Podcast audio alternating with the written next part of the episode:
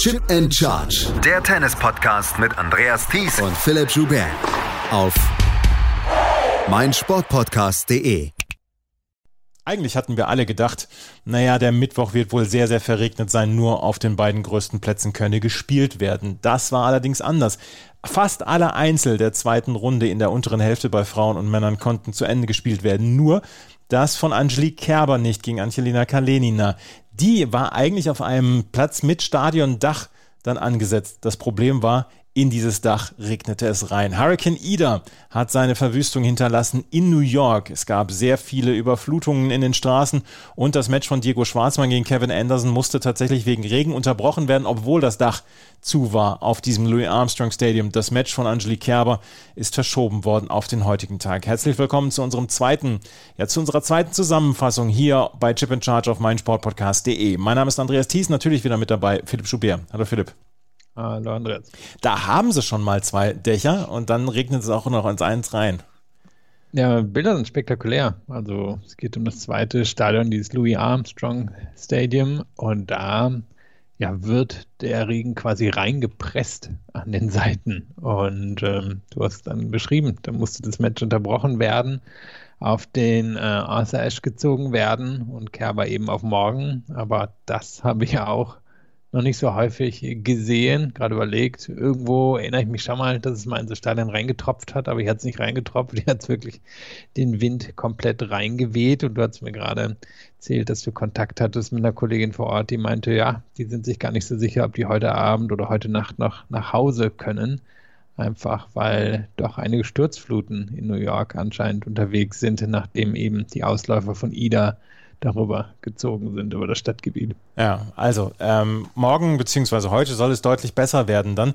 Ähm, der Sturm zieht jetzt ab nach New England. Auch dort soll er noch für Überflutungen sorgen. Hurricanes haben wir immer gehabt in den USA. Sowas habe ich dann tatsächlich auch noch lange nicht mehr gesehen, auch nicht bei den US Open. Ich habe vor das ist glaube ich 20, 25 Jahre her, dass bei den Australian Open mal das Dach nicht funktioniert hat in der Rod Laver Arena und dass damals Gigi Fernandes durch den Regen ge getanzt ist damals. Ähm, das, sind, das sind Bilder, die einem dann doch im Gedächtnis bleiben. Und ja, Angel Angelique Kerber ist so ein bisschen die gekniffene, beziehungsweise auch ihre Gegner, Angelina Kalinina, die werden nämlich heute erst als drittes Match dann ähm, auf dem Grandstand antreten, das dann kein Dach mehr hat. Heute soll es nicht mehr regnen, aber trotzdem, Angelique Kerber ist so ein bisschen die gekniffene, weil sie die nächste Gegnerin sein könnte von der Spielerin, über die wir als erste sprechen wollen. Hier, wir fangen an mit den Frauen. Und da hat nämlich Sloane Stevens naja, hat sie die Zeit zurückgedreht? Das fragt man sich so ein bisschen. 2017 hat sie dieses Turnier gewonnen. Dann war lange Zeit nicht viel los mit ihr. Sie hat viele Niederlagen gehabt. Sie hat auch Verletzungen gehabt etc. Das war nicht alles selbst verschuldet, aber auch in, diesem, in dieser Saison hatte sie noch nicht so richtig die Form bzw. die Ergebnisse. Dann hat sie einen wackeligen Sieg gegen Madison Keys ja zusammengekratzt quasi, wo sie mehrere Matchbälle gegen sich hatte und 9 zu 7 im, Match-Tiebreak gewonnen oder im Schluss-Tiebreak gewonnen hat. Und dann trifft sie auf Corey Goff, die hier ja so ein bisschen als die Up-and-Coming-Spielerin bezeichnet worden ist. Auch von dir, Philipp. Und dann gewinnt Sloan Stevens mit 6 zu 4 und 6 zu 2 und lässt überhaupt keinen Zweifel an diesem Weiterkommen. Ja, war überraschend deutlicher Sieg. Selten auch so gute Statistiken gesehen bei einer Spielerin oder auch einem Spieler. Das war sehr beeindruckend. Und wenn man sich jetzt den Matchverlauf anschaut, dann ging es eigentlich recht locker bis zum 4-4, was heißt recht locker, aber beide konnten ihre Aufschläge durchbringen. Auf einmal dreht Stevens auf. Im zweiten Satz hat Goff bei 2-2 auch die Chancen, das zu einem ganz offenen Satz zu machen. Und auf einmal dreht Stevens wieder auf. Und wie dreht sie auf? Vor allem über die Vorhand. Ich meine, wir assoziieren sie mit ihrer, wenn sie gut in Form ist, mit ihrer wunderbaren Beinarbeit. Sie hat eine super solide Rückhand, mit der sie fast alles zurückbringt, aber die Vorhand ist der Wackelschlag. Und die war heute einfach beeindruckend. Da war alles drin. Die hat da ordentlich Spin reinlegen können. Damit hat sie Goff wirklich weggedrückt. Sie hat variieren können in beide Richtungen. Ähm, sie hat, wenn es sein muss, den Drive rausholen können. Also das war eine sehr komplette Leistung von Stevens. Und das war eine Stevens, die in der Form nicht so weit weg war, von der die hier vor vier Jahren das Turnier gewonnen hat. Und Goff ist da zweimal so mit diesen Zwischenspurts ein bisschen überrollt worden.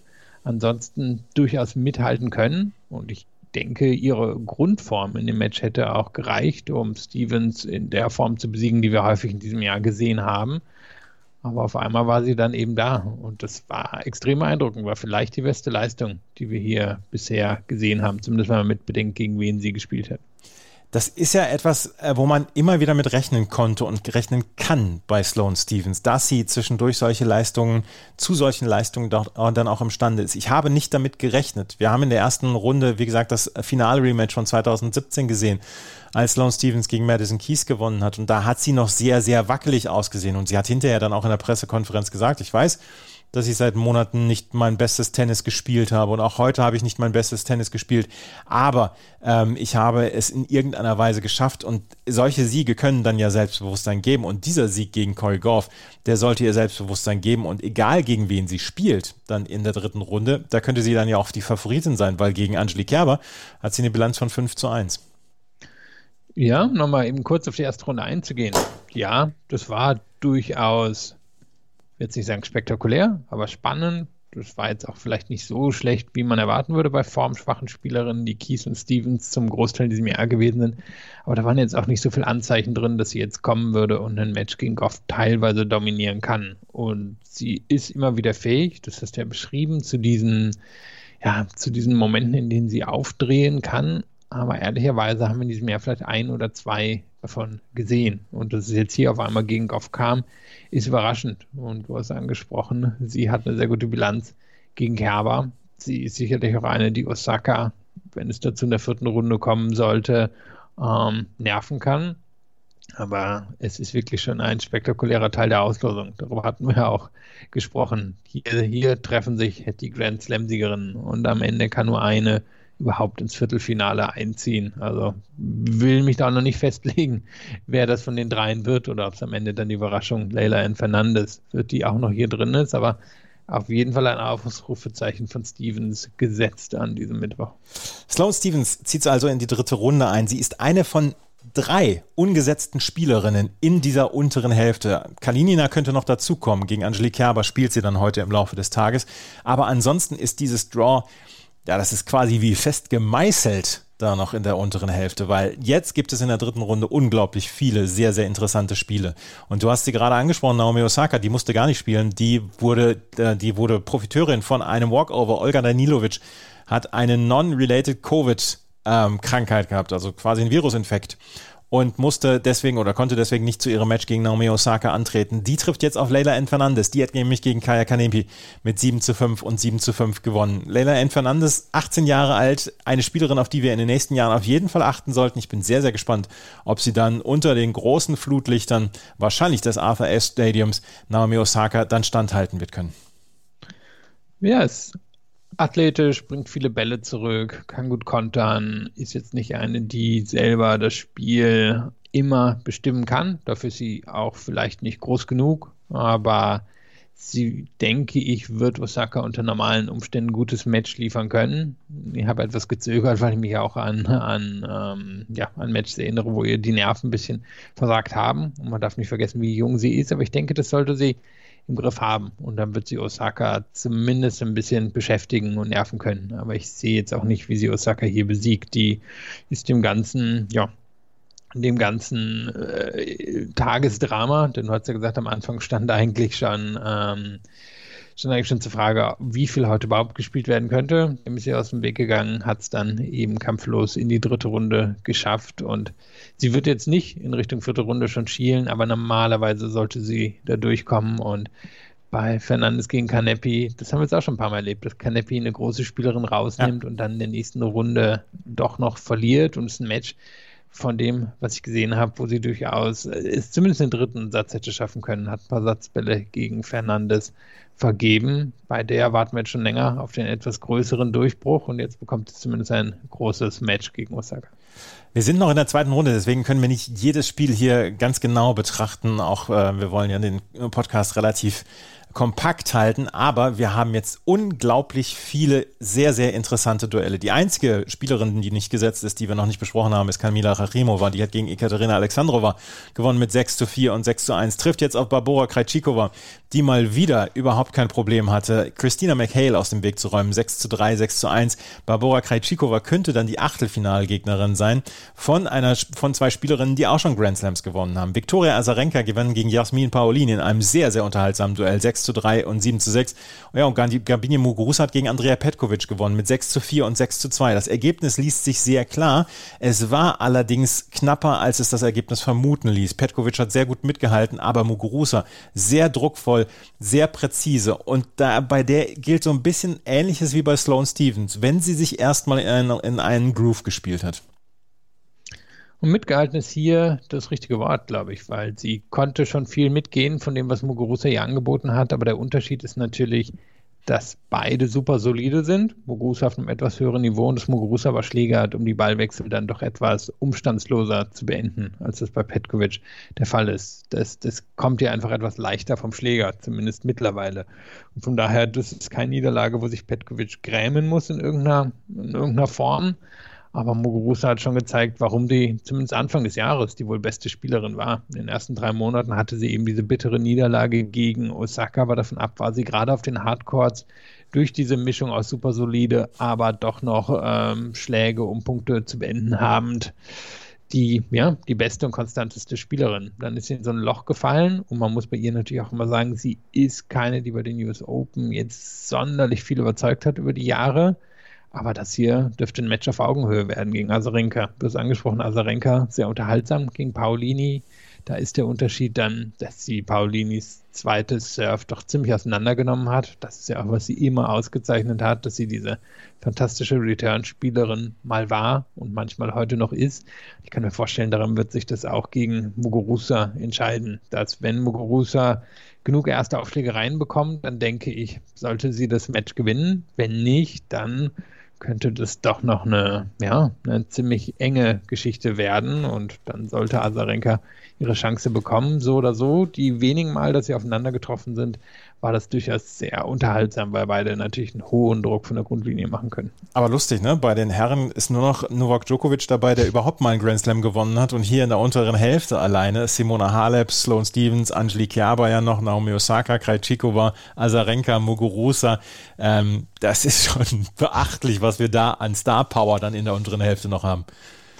Ja, ich meine, da zeigen sich jetzt natürlich so ein bisschen die Ausläufer der letzten Jahre. Bei den Herren hatten wir eben die Situation dieser Big Four über die vielen Jahre. Dahinter aber auch immer die Zongas und Ferreas und Berdichs dieser Welt. Also da war recht geschlossene Gesellschaft in den Top 10 oder Top 20.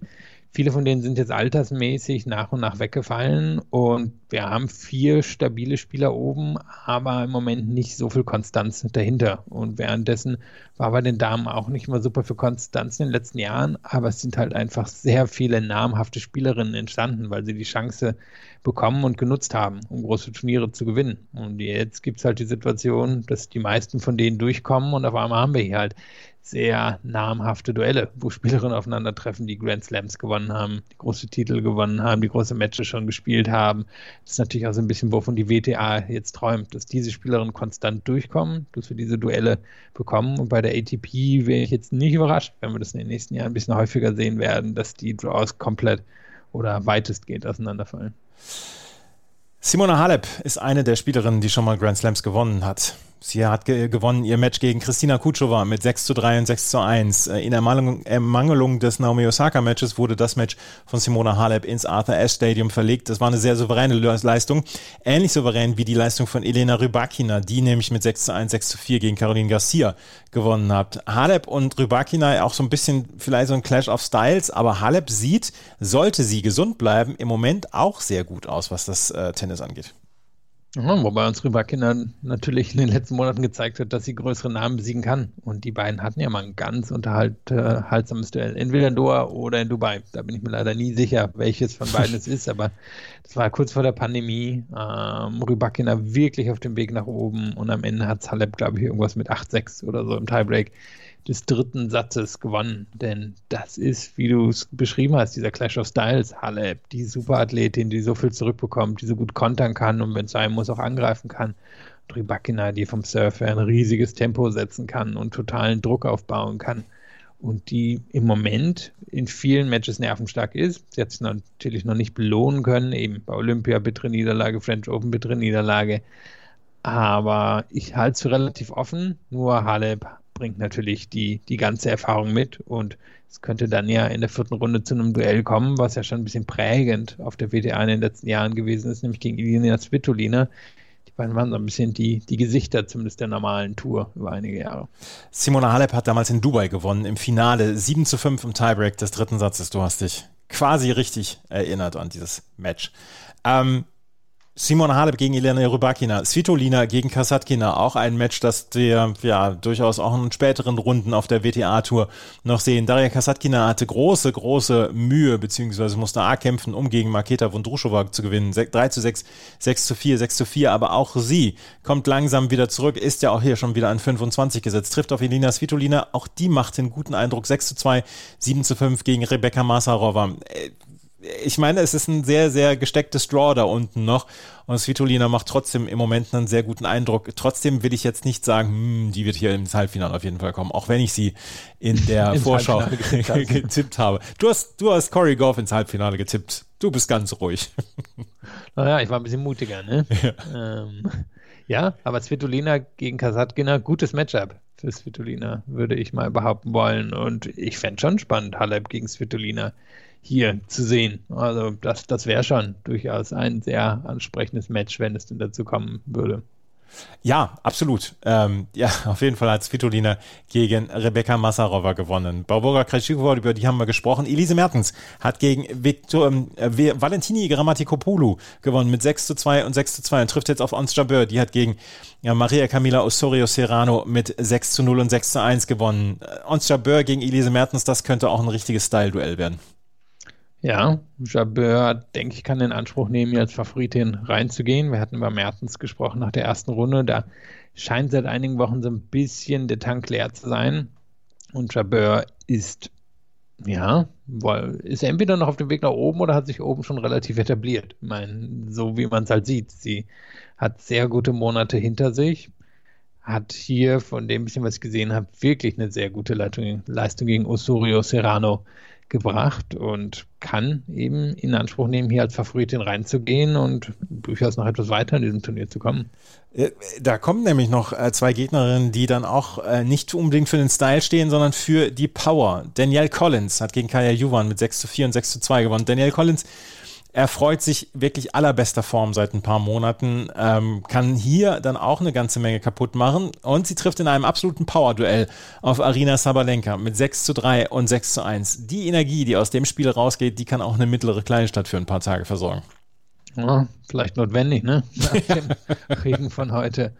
Ähm, bin gespannt drauf, weil Sabalenka hat Zidanschek echt schon ganz schön vom Platz geschossen. Und Sidanchek, wissen wir, hat, hat auch ein bisschen Power. Ich meine, wir haben es alle bei den French Open gesehen und sah total harmlos gegen die Power von Sabalenka aus. Die Chords liegen ihr. Sehe sie auch als Favoritin gegen Collins. Collins äh, räumt im Moment sehr viele Spielerinnen ab, die im Ranking hinter ihr sind und die eben bei der Power nicht mitgehen können, wie eine Juvan aber tendiert dazu, gegen die richtig powervollen Spielerinnen zu verlieren. Also denke ich, dass Sabalenka das am Ende schon gewinnen sollte. Aber ja, wäre jetzt keine Sensation, wenn Collins das für sich entscheidet. Die hat in diesem Sommer ihre ersten beiden WTA-Turniere gewonnen und gar nicht mal so kleine. Und ja, ist vielleicht doch wieder auf dem Weg in die Top 20. Ich meine, da könnte sie, oder sollte vielleicht, aber könnte auf jeden Fall schon hingehören mit dem, was sie anzubieten hatte, mit dieser Rasenmäherart, mit der sie dann eben eine Jovan hier zum Beispiel rausgenommen hat. Das wird ein sehr, sehr, sehr, sehr interessantes ähm, Duell und Hauen und Stechen um den Platz im Finale in dieser unteren Hälfte. Das ist schon alles sehr, sehr stark. Und vielleicht könnten wir dann ja auch noch sowas dann morgen erleben, beziehungsweise heute erleben, ähm, weil da sind auch immer noch sehr viele Spielerinnen dabei, die gesetzt sind. Ash Barty, Bianca Andrescu zum Beispiel, Petra Kvitova, Paula Badosa, Iga Swiatek, Karolina Pliskova. Man hat trotzdem das Gefühl, dass die untere Hälfte im Moment noch so ein bisschen ja, gesteckter ist. Ja, bin gerade überlegen, ist das wirklich der Fall? Wahrscheinlich schon. War gerade noch mal am Scrollen. Im Moment sehen wir halt noch nicht, ob all die gesetzten Spielerinnen oben auch durchkommen. Und die Möglichkeit ist, dass wir, glaube ich, nur gesetzte Spielerinnen auch oben in der dritten Runde, nein, fast nur gesetzte Spielerinnen hätten. dass der oberste Teil der Auslösung ist ein bisschen auseinandergefallen, aber ja, mein, wenn oben auch noch die gesetzten Spielerinnen zum Großteil durchkommen, dann hätten wir auf jeden Fall ein sehr spektakuläres Achtelfinale. Dann könnten wir mal die Grand Slam-Siege zählen, die sich da im Achtelfinale befinden. Das wäre wäre durchaus möglich, dass das einige sein werden. Wir haben ja gestern keinen Podcast gemacht. Novak Djokovic hat gegen Holger Rune in vier Sätzen gewonnen, weil Holger Rune im dritten und vierten Satz quasi Ganzkörperkrämpfe hatte. Wir werden heute dann ein weiteres Duell der Weltranglisten Nummer 1 gegen ein 18-jähriges dänisches Talent sehen. Er sprach gegen Clara Tauson. Clara Tauson und Holger Rune. Dänemarks Tennisfans können sich da auf ein paar wirklich gute Jahre freuen. Ja, und ich glaube ja beides auch äh, Menschen mit durchaus Selbstbewusstsein. Also ja. Von denen, glaube ich, werden wir auch so oder so ein bisschen, bisschen hören. Ja. Rune, ne, der, der, der geht ja schon in so ein Stadion rein und denkt, das ist für ihn da. Und Tauson, die kann wirklich auf den Ball draufhauen und hat auch einiges an Selbstbewusstsein, so wie ich das mitbekommen habe. Aber er geht rein in das Stadion mit einer Ikea-Tasche. Und ähm, ja, äh, eben, es war wahrscheinlich auch exakt das Match, was man erwarten würde. Eins, in das er sich so ein bisschen, bisschen reinarbeitet, aber wo dann am Ende Djokovic doch drei oder zwei der drei Sätze recht locker gewinnt. Bin wirklich gespannt, wie Rune das machen wird. Der hat auch schon ein paar Kontroversen hinter sich. Also ich denke, der wird durchaus für Aufregung sorgen in den nächsten Jahren. Weil wir noch beim Frauenteil sind und gestern keinen Podcast aufgenommen haben. Bianca Andrescu hat sich gegen Viktoria Golubitz durchgekämpft. 7-5, 4-6, 7-5. Das sollte ihr eigentlich Selbstvertrauen geben. Gegen Lauren Davis ist natürlich auch die Favoritin. Ich bin gespannt, wie der Körper hält. Ja, ich meine, es war irgendwo natürlich das essentielle Andrescu-Match, was wir jetzt schon so häufig gesehen haben. Das hätte sie auch in zwei Sätzen gewinnen können. Dann knickt sie wieder ein bisschen ein bei 4-4 im zweiten Satz, macht dann wirklich die ganz große Show wieder draus und äh, war ja ansprechende Qualität. Kolobic ist ja auch sehr formstark. Du hast angesprochen, wie geht es mit dem Körper? In 2019 konnte sie das für sehr lange Zeit wegstecken, diese Dreisatz-Matches. In 2021 gefühlt im Moment nicht.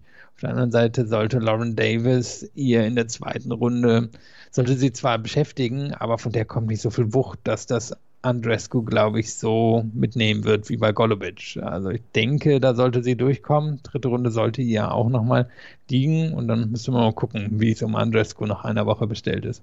Ansonsten gab es wenig Überraschungen in der ersten Runde in der oberen Hälfte. Erspart ja zum Beispiel gegen Vera Svonareva ganz klar gewonnen. Petra Kvitova zum Beispiel gegen Polona Herzog sehr klar gewonnen. Maria Sakkari ist weiter. Karolina Pliskova, die gegen Catherine McNally mit 6 zu 3 und 6 zu 4 gewonnen hat. Annette Konterweht gegen Sam Stosur. Also wenig Überraschungen dort auch in der ersten Runde dort bei den Frauen. Wenn wir gleich uns wieder hören, dann sprechen wir über die Männer. Und auch die Männer haben wenig große Überraschungen in der letzten Nacht gehabt, beziehungsweise gestern gehabt. Aber Peter Gojovcik ist in der dritten Runde zum ersten Mal in seiner Karriere und Diego Schwarzmann steht jetzt vor einem Draw, was er eigentlich mal für sich nutzen muss. Darüber sprechen wir gleich hier bei Chip in Charge auf meinsportpodcast.de.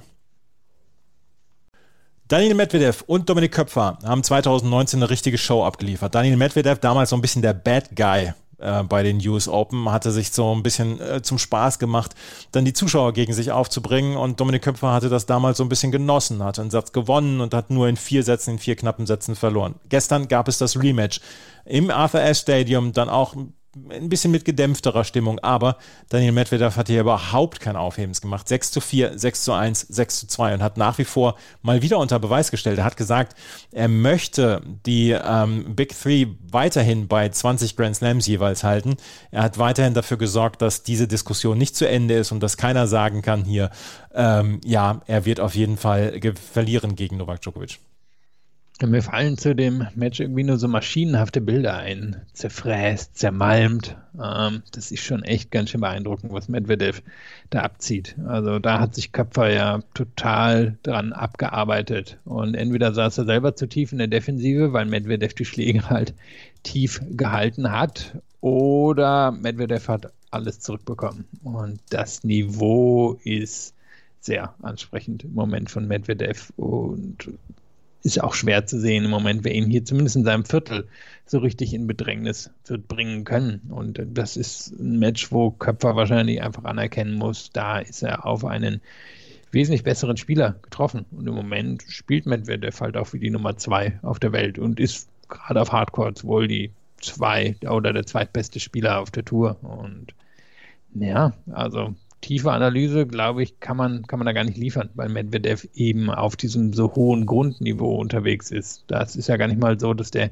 sich jetzt im Moment auf so Peaks verlassen muss, wo er dann eben mal anzieht in dem Match, sondern das Grundniveau ist so hoch, dass jemand wie Köpfer, der eben Waffen hat, um Spieler auch von einem Kaliber von Medvedev in der Theorie in Gefahr zu bringen, einfach mit dieser Linkshänder vorn, mit der er diese Winkel aufmachen kann, der Power, die er ins Spiel bringen kann, fast aus dem Nichts. Aber Medvedev sitzt es aus oder Medvedev drückt seine Gegner halt weg. Und ja, der gewinnt das im Moment über die Court-Position und das auf eine beeindruckende Art und Weise.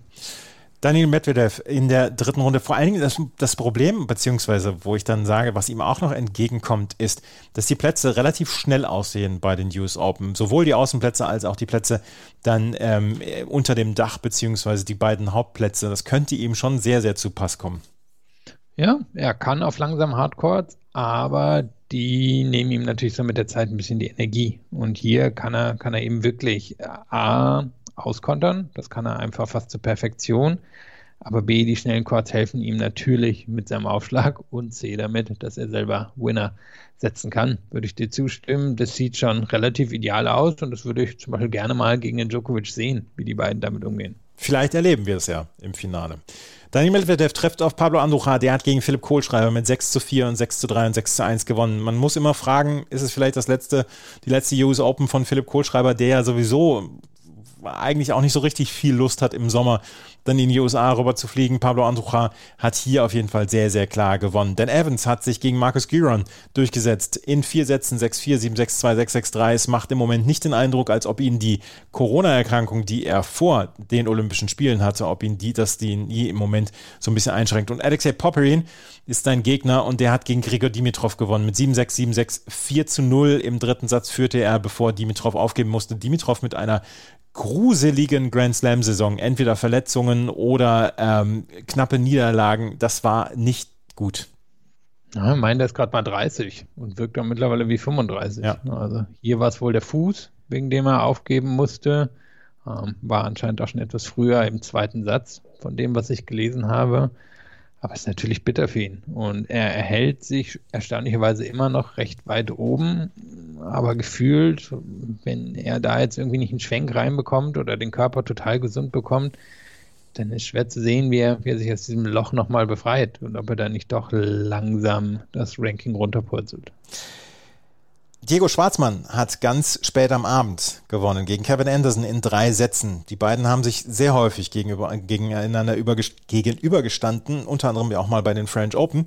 Ähm, da hatte Diego Schwarzmann gewonnen. Diesmal hat er auch gewonnen in drei Sätzen und Diego Schwarzmann hat hier seinen Return so richtig mal zum Ausdruck gebracht. Kevin Anderson hatte kaum eine Chance in diesen drei Sätzen und Diego Schwarzmann, ich habe es eben erwähnt in der Überleitung, der hat einen Jaw, was er, wo er vielleicht nicht zu häufig drauf gucken sollte, weil er trifft jetzt auf Alex Moljan. Alex Moljan hat in fünf Sätzen gegen Brandon Nakashima gestern gewonnen. Moljan, über den haben wir schon gesprochen. Sein Debüt bei den US Open hat sich durch die Quali durchgekämpft, dann gegen Jem Ilkel in der ersten Runde gewonnen, jetzt in der zweiten Runde gegen Brandon Nakashima. Er stand in diesem Jahr im Finale in Belgrad, hat ein paar Challenger-Turniere gewonnen und hat so eine richtige Breakout-Season und hat diesen fünften Satz gewonnen. Aber Diego Schwarzmann, jetzt in der dritten Runde gegen Moljan, im Achtelfinale entweder gegen Bocic van de Sansrolp, der nämlich gegen Kaspar Rüth gewonnen hat und die größte Überraschung hier gebracht hat, oder Facundo Bagnes.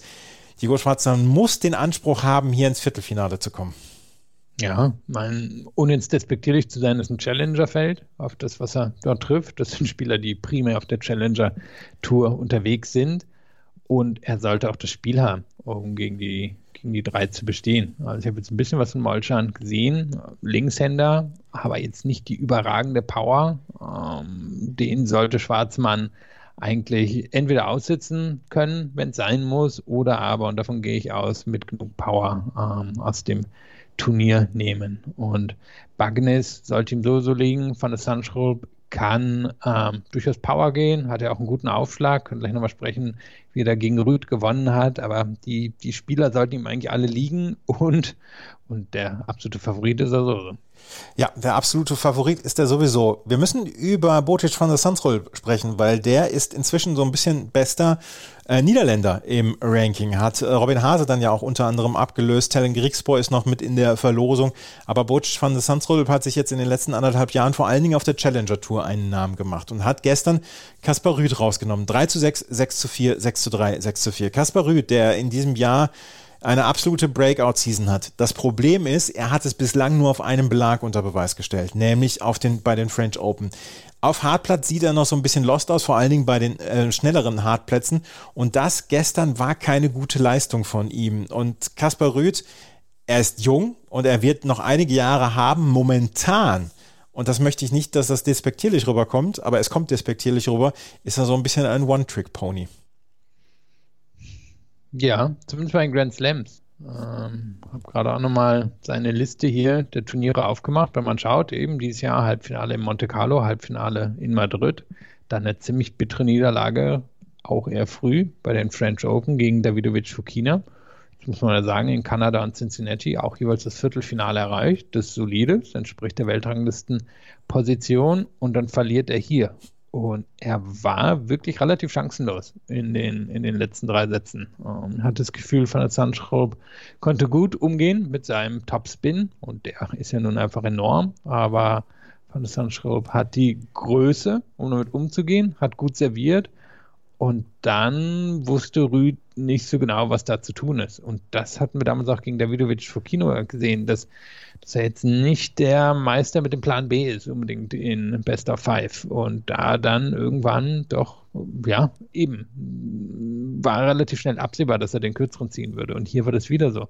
Und das ist natürlich schon ein bisschen überraschend. Also ich meine, vielleicht ist es jetzt einfach so, er hat die Saison gebraucht, um sich da oben zu etablieren. Und mit all den Punkten, die er in diesem Jahr gewonnen hat, hat er dann natürlich in der nächsten Saison auch den Vorteil, dass er eben hochgesetzt sein wird und dass er leichtere Gegner in Anführungszeichen bekommen sollte, aber dann wird er es halt auch nutzen müssen. Und im Moment scheint es da zumindest noch bei den Grand Slams eine Barriere zu geben, über die er nicht rüberkommt. Und das wird vermutlich die Aufgabe dann für 2022.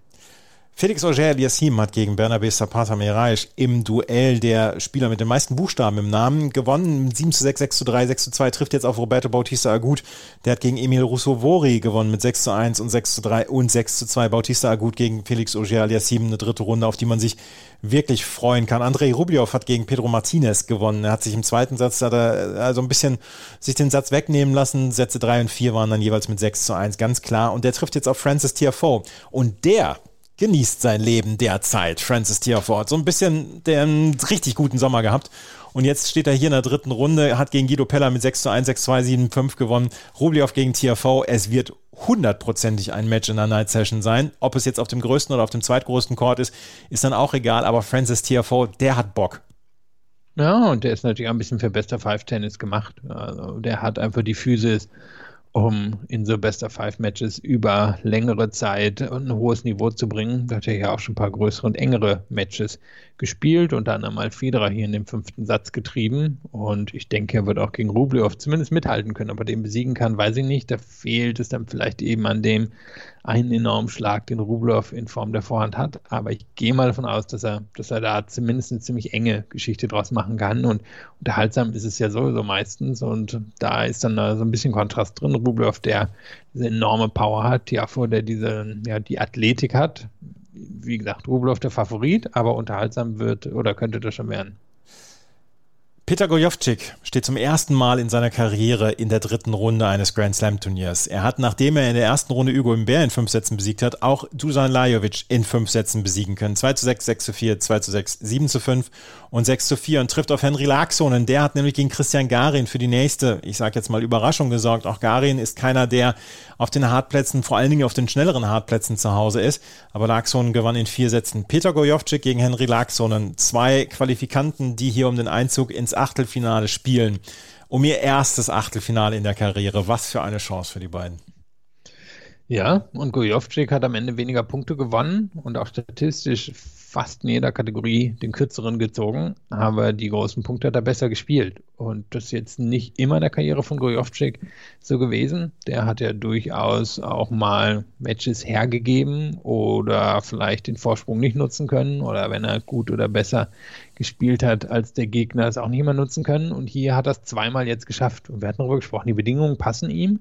Das ist genau die Art von Chord, auf der er wahrscheinlich gern das ganze Jahr spielen würde. Trotzdem, Lajovic ist halt mittlerweile echt ein abgekochter, erfahrener Typ. Und ähm, das hat Kojovcik dann hier eben mit diesen beiden engen letzten Sätzen genutzt. Super beeindruckend. Gegen Laxon hat er vermutlich den Nachteil, dass er ein bisschen weniger Körner überhaben wird. Und Laxon, muss man sagen, hat gut gespielt war, war überrascht, wie souverän das in den letzten beiden Sätzen gegen Garin war. Er kommt mir manchmal so ein bisschen fast phlegmatisch vor, aber da hat er durchaus einiges an Power reingebracht und da kann man gespannt sein. Laxon sicherlich ein bisschen mehr Power, Gojovcik liegt der Court besser, könnte Laxon auskontern. Ja, vielleicht kommt es am Ende eben wirklich darauf an, dass, dass Laxon etwas weniger bisher gespielt hat als Gojovcik oder weniger hat spielen müssen. Larkson gegen Gojovcik, also eine dritte Runde, eine weitere dritte Runde und auf die, glaube ich, können wir uns alle freuen ist die dritte Runde zwischen Stefanos Tsitsipas und Carlos Alcaraz. Tsitsipas gewann gegen Adrian Manarino in der Night Session mit 6 zu 3, 6 zu 4, 6 zu 7 und 6 zu 0 und zog mal wieder den Zorn sowohl von Adrian Manarino als auch dem der Zuschauenden auf sich, als er nach dem dritten Satz einen Bathroom Break wieder nahm und nach acht Minuten wiederkam. Und das sollte kein Thema sein. Das ist, mich langweilt diese Geschichte. Trotzdem werden wir da wahrscheinlich in den nächsten Wochen und Monaten eine Regeländerung sehen. Stefanos Tsitsipas zieht auf jeden Fall in die dritte Runde rein. Und er trifft jetzt auf Carlos Alcaraz, der von sehr, sehr vielen als kommende, ich sage jetzt mal Nummer zwei, Nummer fünf, vielleicht auch Nummer eins gesehen wird, der hier gegen Arthur Rinderknecht in einem sehr unterhaltsamen Match in vier Sätzen gewonnen hat. Carlos Alcaraz gegen Stefanos Tsitsipas, ich freue mich sehr drauf. Ähm, Tsitsipas ah, hat im Moment so ein bisschen eher außerhalb des Platzes zu kämpfen als auf dem Platz. Und wie gesagt, mich langweilt diese Diskussion so ein bisschen. Wie geht's dir? Ja, also, ne, das ist so eine Diskussion, die kommt wieder auf im Tennis, dann geht sie wieder weg. Und sie ist auch gar nicht so einfach, wie man denkt. Ähm, alleine müssen wir schon ins Frauentennis rüberschauen. Ich glaube, muss niemand erklären, warum Frauen manchmal länger aufs Klo müssen. Also, ähm, ja, es ist bei Tsitsipas jetzt sehr auffällig, aber vielleicht hat es auch eher mit der Figur Tsitsipas zu tun, als jetzt mit der Regelung an sich. Und du hast gesagt, das war ein gutes Match, was er gegen Manarino gespielt hat. Ähm, hätte auch drei gewinnen können, aber Manarino hat auf, einmal aufgedreht im Tiebreak des dritten Satzes gegen Alcaraz. Ja, bin gespannt. Alcaraz hat ja jetzt sein erstes ähm, ATP-Turnier gewonnen hat zum Beispiel beim French Open, fand ich ein richtig gutes Match gegen Jan-Lennart Struff gespielt. Da war so ein super solider ATP-Profi, aber noch eine Nummer zu groß für ihn in einem Grand Slam. Gehe auch davon aus, dass es bei Tsitsipas der Fall sein wird. Aber vielleicht erleben wir ein spektakuläres Vier- oder Fünf-Satz-Match, mit dem sich Alcaraz dann der größeren Tennisöffentlichkeit in Gänze vorstellen kann oder wirklich mal die Bühne bekommt, die er vermutlich in Zukunft sowieso haben wird. Ja, Sloane Stevens wurde auch zum Beispiel nach diesen Bathroom Breaks gefragt und sie hat äh, gesagt, ja, natürlich, im Frauentennis ist es auch noch immer weit verbreitet aus den diversesten Gründen. Und sie würde sich dann ähm, tatsächlich auch gerne wünschen, dass da ein, ein Zeitlimit in irgendeiner Weise gemacht wird. Stefanos Tsitsipas hat gesagt, ja, nach zwei oder drei Sätzen ist einfach meine Hose komplett durchgeschwitzt. Da muss ich mich einfach komplett umziehen und es dauert immer ein bisschen länger. Andy Murray hat sich über ihn lustig gemacht. Wie gesagt, das ist eine Diskussion. Ich würde mich gerne über das Sportliche unterhalten und das ist eine Diskussion, die müssen wir nicht haben, vor allen Dingen, weil wir wichtigere Diskussionen dann auch im Tennis abseits des Platzes haben. Stefanos Tsitsipas gegen Carlos Alcaraz. Schauen wir aufs Schedule für heute. Da fängt nämlich auf dem Court auf dem Arthur Ashe Stadium Ashley Barty gegen Clara Tauson an. Danach Alexander Zverev gegen Albert Ramos Vignolas. Die Day Session, die beiden haben sich die Day Session auch schon gestern äh, geteilt, meine ich, ähm, beziehungsweise vorgestern. Und äh, am Abend dann Novak Djokovic gegen Talin Grigspor und danach Karolina Pliskova gegen Amanda Anisimova auf dem Louis Armstrong Stadium. Belinda Bencic gegen Martina Trevisan. Petra Kvitova gegen Christina Pliskova und Gael Monfils gegen Steve Johnson in der Night Session. Dann Lauren Davis gegen Bianca Andreescu und Dennis Shapovalov gegen Roberto Caballes Baena und Angelique Kerber, wie gesagt, als drittes Match nicht vor 20 Uhr deutscher Zeit gegen Angelina Kalinina. Ich gehe davon aus, dass die Organisatoren sie ein bisschen später angesetzt haben, weil sie so später noch hier auf der Anlage war und da wollte man ihr nicht die 17 Uhr Session geben. Ja, also ich hoffe, sie hat es überhaupt zurückgeschafft von der ja. Anlage und sitzt da nicht fest. Ja, im Moment, im Moment ist nämlich Infos, im, ja, im Moment ist Reiseverbot quasi. Äh, die, die Menschen in New York sollen im Moment nicht durch die Stadt fahren. Ja, also hoffen wir, sie haben es vorher geschafft. Ähm, ansonsten, keine Ahnung, ob es da Feldbetten gibt oder wie damit umgegangen wird, aber hast den Grund angesprochen, warum sie da als drittes spielt. Ist natürlich bitter für sie. Auf der anderen Seite ist sie es von der Tour gewohnt. Ähm, dann quasi zwei Tage hintereinander spielen zu müssen. Meine, wenn sie beide Matches gewinnt, steht sie schon in der vierten Runde und sie ist erfahren genug, um damit umzugehen. Ja. Und wie gesagt, Alexander Zverev heute gegen, ja, ich sag jetzt mal 20 Uhr gegen Albert Ramos Vignolas die zweite Runde. Er ist natürlich der klare Favorit. Ja, also ich gehe mal schwer davon aus, dass er das gewinnt. Auf Sand könnte das durchaus eng sein. Ramos Minoas ist ein sehr guter Sandplatzspieler gewesen, ähm, ist jetzt vielleicht eher ins zweite, dritte Glied dort zurückgegangen, hat ein schönes Linkshänderspiel, aber keins, was Zverev normalerweise gefährlich werden könnte. Dann müsste Zverev schon sehr phlegmatisch unterwegs sein, damit er da wirklich in Gefahr gerät. Und das hat er in den letzten Wochen gezeigt, war er nicht phlegmatisch, jedenfalls auf dem Platz nicht. Das, ähm, das hat er sehr, sehr gut hinbekommen. Das war es mit dem neuen Daily zu, von Chip Charge hier auf meinsportpodcast.de. Wenn euch das gefällt, was wir machen, freuen wir uns über Bewertungen und Rezensionen. Folgt uns auch auf Twitter, Facebook und Instagram. Es gibt morgen kein Daily, dafür wieder am Samstag. Dann werden wir die dritte Runde, die ersten Matches der dritten Runde besprechen, beziehungsweise auch die größten Matches dann aus der zweiten Runde, aus der oberen Hälfte jeweils. Vielen Dank fürs Zuhören. Bis zum nächsten Mal. Auf Wiederhören.